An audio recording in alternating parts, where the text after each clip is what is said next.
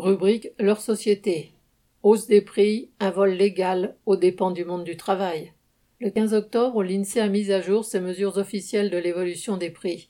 La hausse mesurée du gaz est de 6,2% sur le seul mois de septembre, portant la hausse à 60% sur 12 mois. Mais les augmentations constatées sont loin de se limiter au gaz, au carburant ou même aux vêtements et aux chaussures, dont le prix a augmenté de 5,1% en septembre.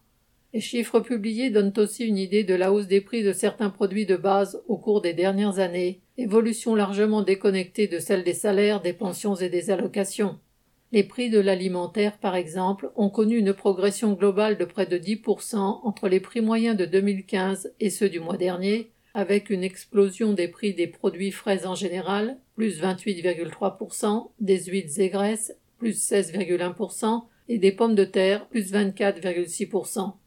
L'électricité, qui devrait connaître une nouvelle hausse de 4% en début d'année prochaine, a déjà augmenté de 19,3% en 6 ans. Ceux qui peuvent échapper à la hausse du carburant en prenant les transports en commun ont dû néanmoins subir une hausse de 8,6% du coût des métros et tramways dans la même période, tandis que celui des trajets en bus et autocars augmentait de 15,2%.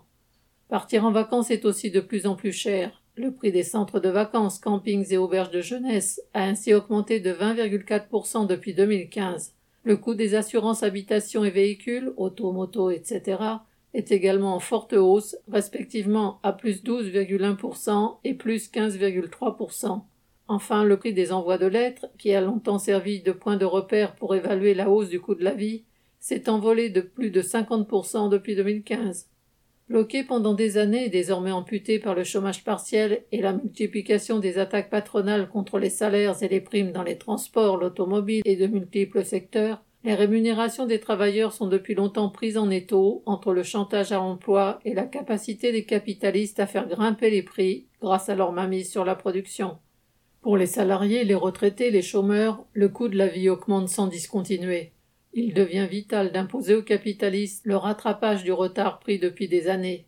Et il faut aussi que le montant des salaires, des pensions et des allocations soit indexé sur la hausse des prix, évalué sous le contrôle des travailleurs. Sacha Camille.